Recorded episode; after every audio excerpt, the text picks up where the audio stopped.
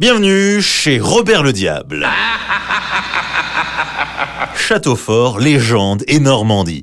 Voilà la promesse de cet incroyable bâtisse situé au bord de l'autoroute A13. Vous pouvez admirer ce beau château sur votre trajet entre Rouen et Caen. Enfin, ce beau château, on va pas se mentir, c'est une ruine. Pas sûr que niveau isolation vous voudriez y passer la nuit. Mais ça reste néanmoins l'un des vestiges de notre histoire moyenâgeuse situé au cœur de la Seine-Maritime. Bâti sur une colline, il donne une vue imprenable et stratégique sur la Seine et sur les environs de Rouen.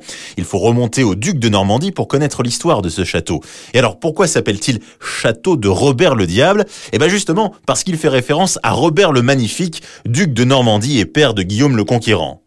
Ou alors ferait-il référence à Robert II de Bellem, qui succéda justement au trône juste après Guillaume le Conquérant? Bah en fait on sait pas trop, on n'a aucune preuve de la construction du château ordonnée par l'un ou par l'autre. D'ailleurs ça fait l'objet d'une légende locale, et ça nous emmène tout droit au XIIe siècle où Robert, fils du duc Aubert et de la duchesse Indre, aurait pris le surnom de diable. Certains disent que ça provient des histoires contées par sa mère, qui ne pouvait pas avoir d'enfant, et qui finalement a réussi à tomber enceinte de lui. Il n'y avait qu'un diable pour parvenir à réaliser un tel tour. Un surnom qui a eu tendance à le rendre coléreux, violent et cruel dès son plus jeune âge. Et alors que son père décida de le faire chevalier, lui, guidé par son esprit rebelle, préféra plutôt prendre la tête d'une bande de brigands pour terroriser la campagne normande. C'était les bikers blousons noirs de l'époque en fait.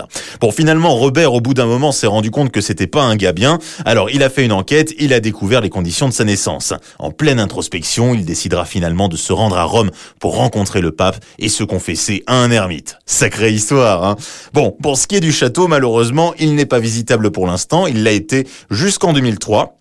Mais néanmoins, un programme d'aménagement a tout de même été lancé par l'agglomération de Rouen pour rouvrir au public les abords du château.